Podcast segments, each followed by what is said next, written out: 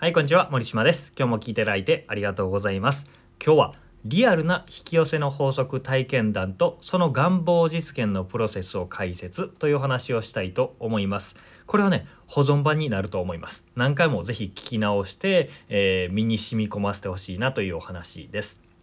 引き寄せの法則っていう風に言ってますけど、まあ、自己啓発とかコーチングとかでも同じようなことが言われるんですけど、まあ、この方法を使うと人生が変わります明確に変わります僕もこの方法を使って、えー変えてきました。仕事の面で言えば本当にアルバイトで食いつなぐ年収150万200万ぐらいのアルバイトフリーターから、えー月収100万年収1000万っていうのを超えていったっていう時もこれを使っていったし住環境で言うとその頃は大阪の西成っていうね日本で唯一のスラム街みたいなところに、えー生活していてですねその時は4畳半のボロ屋に住んでいたところから今では神戸の、えー北野の300平米を超える家に住んでいたりします。であと東京の品川に家を借りて二重拠点でね移動したり沖縄に移住したりとかいろんな、えー住環境とかでも望む生活を得たりとか、えー他にもいろんなことをね叶えてきたわけです。である程度ある程度のことですけどね。本当に大富豪みたいな感じじゃないですけどある程度のことは好きな時に好きな人と好きなことを好きなだけできるようにっていう風になってきました。まあ程度はありますけど。でこういう風に変わってこれたっていうのは今日お話しする方法っていうのを使ったからなわけです。その方法っていうのは願望実現のプロセスっていうことです。願望実現のプロセス。これは何かというと、まあ、引き寄せの法則っていうスピリチュアルな言葉で言ってもいいしコーチングとか自己啓発的な願望実現みたいなね、えー夢成就みたいな そういう言い方でもいいんですけどまあ同じことを言っています。えー本を読んだりとか自己啓発セミナーに行ってみたりとかそういうふうに学びを繰り返していると必ず聞いたことがある話があると思います。それは何かというとありありとイメージしたことは必ず現実になる。まるですでに実現したかのように感情が動くようにイメージできればそれは現実になるっていう法則があるんですよ。これを、えーさっき願望実現のプロセスと言いましたけど臨場感実現の法則と呼びましょう。臨場感実現、えースポーツのイメージトレーニングとかをイメージしてもいいしあとは理想のパートナーこんな夫が欲しいこんな妻が欲しいみたいな風に思ってその人と結ばれること。そして経済的に成功をすることとか。理想のプロポーション体型を手にすること。とかあらゆる分野でこの法則っていうのは使えます。この臨場感実現の法則っていうのは使えます、えー確かにね僕らの心の中でありありと描いたものって必ず実現されるんですよ、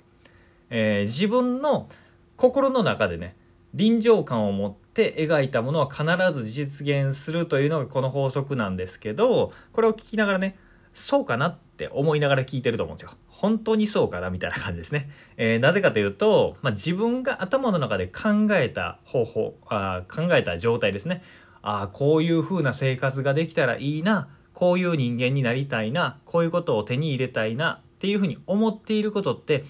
全然叶ってないじゃないですか。実際。実際現実は叶ってない。でもセミナーに行ったり本を読んだりすると、えーありありとイメージすれば叶う。ってなるとおかしいですよね。それは本で書いていることが嘘なのかっていう話になるんですけどそうじゃないわけです、えーそれはやり方が間違っているということなんですよね。やり方が間違っているとか、えー基準に達していないという感覚ですかね。この臨場感実現の法則っていうのは確かにあるんですよ。でも思ったことがなぜ全て叶わないのかというと簡単なんですよ。臨場感が伴ってないからです。臨場感ドキドキするワクワクする感情が伴っていないリアルに描けていないからということです。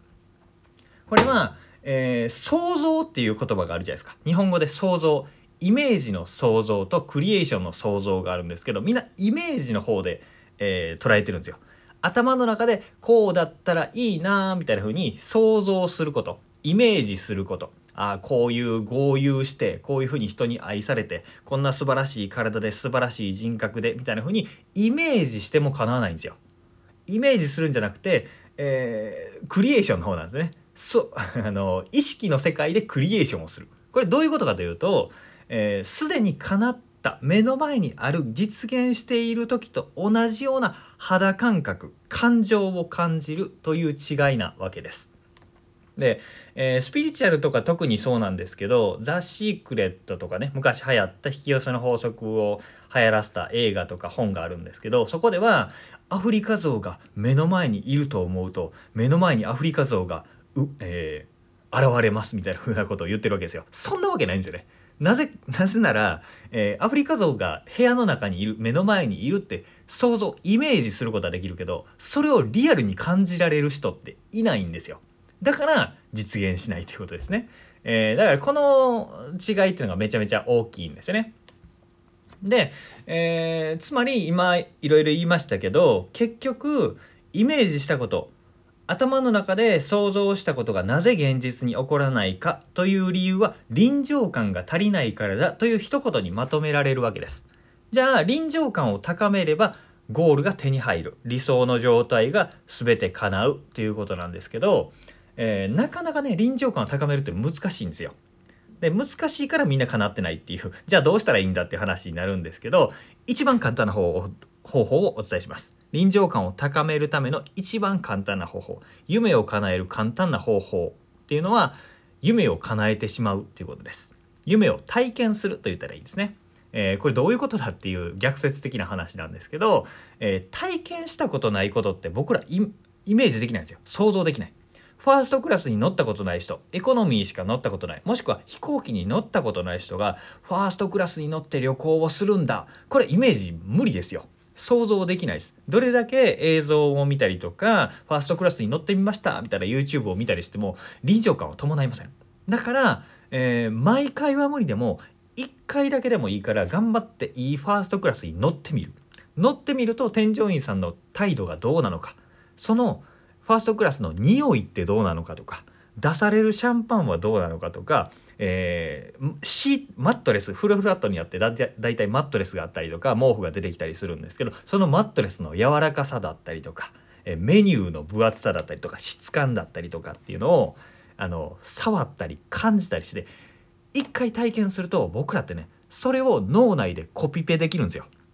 コピーペーストできるわけです。一回も体験したことないことは作り出せないけど一回体験したことは思い返してあれが毎回の旅行であの体験をするんだっていうことは想像できるんですね。臨場感を伴って脳内でクリエーションできるわけです、えー、あとはスイートルームに泊まりたいとかね、えー、そういう想像を持っていたとしてもビジネスホテルしか泊まったことない。ドミトリーしか泊まったことないっていう人は想像できないから1回でいいです。1回でいいしまあできれば数回ですけど、えー、最高級のスイートルームに泊まってみるとか Airbnb とかで豪邸に泊まってみるとか、えー、そこで1週間ぐらい生活してみるとかするとあこういう広い家素晴らしい家海が見える家とかね、えー、タワーマンションの上の階とかそういうところで過ごしてみるっていうのを体験する。体験すると脳内でそれをコピペするんですね。コピペするとああの感じ。いいなって思えるとそれが手に入るわけです。えー、具体的に言うとそうなってないことが辛くて行動しちゃうっていう感じですね。で、えー、これって僕体験としてはあのあれがあるんですよねあの高校受験あ大学受験か大学受験の時に僕高校生の時にあの高い月謝を払ってもらってても塾サボって花火大会とか友達と行ったりしてて不真面目な学生だったわけですよ。成績も悪いし、えー、授業の成績学校でも下から数えた方が早いぐらいっていう感じだったんですけど、えー、塾の先輩に大学同志社大学っていうとこに連れて行ってもらって、えー、授業を一緒に潜り込んで受けさせてもらったりとか学食に行ったりとか。なんか広いキャンパスでみんながキャッキャッキャってこう大学生が楽しそうにしてるのを眺めたりとかで芝生の、えー、ところを歩いたりとかしてめっちゃ楽しそうってなったんですよね。えっと臨場感を感じたわけです。キャンパスライフみたいなのを体験したわけですよ。まあ自主的なオープンキャンパスみたいなもので体験してうわこれ行きたいここ行きたいって思ったんですよね。臨場感が自分の中でクリエーションされるわけでされたわけです。でそこからもうめっちゃ勉強するようにやったんですよ。受験勉強。高校2年生ぐらいだったかな。から高校2年か3年の終わりぐらいあ 3, 3年になったばっかりぐらいだったと思うんですけどその頃からめちゃめちゃ勉強するようになって勉強がめっちゃ楽しくなったんですよね。なんでかというとちょっとできるようになる。この熟語を覚える。この問題が解けるようになると一歩一歩あの大学生活に近づいているっていうワクワク感があって勉強できたんですよ。あと、えー、受験で落ちたらあの大学生活体験できないんだっていうリアルな怖さがあったんですよね。この怖さ恐怖感っていうのは手に入らないんだっていう怖さよりも何ていうかね感覚的にはもうすでに手に入ったものを失うような怖さっていう感覚です。もう自分の中でもうあの大学生になっているっていう感覚なんですよね。だからそれを奪われたくないっていう感覚で頑張るっていう感覚です。で、えー、浪人とかも考えなかったんですよね。本当に今すぐ体験したくて悶々してたので、あの大学生活を1年先送りにするっていうのが耐えられなかったわけです。まあ、こんな風に、えー、あれめっちゃいいとか、あの、あれを体験してみたいっていうのを実際疑似体験する。それは、えー、海外のハワイで暮らすでもいいし、えー、こういう生活をするスイートルームファーストクラスで暮らすとか、えー、こういうふうにするっていう自分が望む、え理想の状況とか夢ってありますね。それの体験できる部分っていうのは先取りで是非体験してみてほしいんですよね。レンタルするとか何か体験する。まあ例えばパートナーシップとか。パートナーシップどうだろうな。例えばレンタル彼氏でもいいいいと思うんですよね。なんかこんな素晴らしいエスコートをしてもらうとか、えー、まあそれにはまり続けてそれにお金使い続けるってちょっと違うと思うんですけどまあ体験としてはいいんじゃないかなと思うんですよね。そういうふうに自分が理想とする生活だったり望みっていうのを体験してみる。そしてそれを脳内でコピペして増やしていく。そうすると自分の中に臨場感が生まれてそうするとね行動しちゃうようになります。でそれを望んで行動し続けていると、えー、夢が叶うようになります。これが引き寄せになっていくわけです。えー、思わぬチャンスが出たりとか思ったより早く叶ったりするのでこの臨場感実現の法則っていうのをですね是非使ってほしいなと思います。えー、まず自分が望むこと。えー、望む欲しいものだったりなりたい自分だったり行きたい場所だったりやりたいことだったりっていうのをバーって書き出してみて、えー、想像するわけです。で臨場感が伴ってないなっていう場合はそれの中で体験できるものっていうのを探して実際に体験してみましょう。体験してみるとうわこんな感じかめっちゃいいって感じると思います。でそれでまあ感じなかったら夢のリストから外したらいいんですよ。僕もあのちょっと打足になっちゃうんですけど、えー、僕ハワイで暮らしたいと思ったことが3年ぐらい前にあるんですね。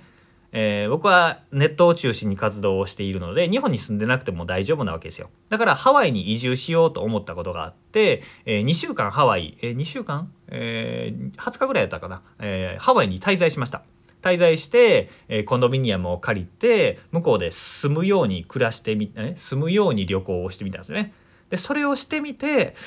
なんか別にいいかなってやっぱりやめやめたっていう感じになったんですよ。だから実現してないんですよね。体験してみてあこれ別に必要ないなって思ったらまたやめればいいわけです。だから体験入学みたいなね、えー、夢を体験してみるっていうのは本当は望んでいないっていうことを選別することにもなるし本当に心から望んでいることだったら叶っちゃうっていうブーストのエンジンにもなるので是非これ使ってほしいなと思います。えー、瞑想をしてあーってなんか呪文を唱えるとか まあ分かんないですけどスピリチュアル的なことをやるとか、えー、どんどん自分の中で、えー、先が見えないまま暗闇の中頑張っていくっていうよりもよっぽどね楽しく前に進んで夢が叶う方法になっていくのでこのリアルな引き寄せの法則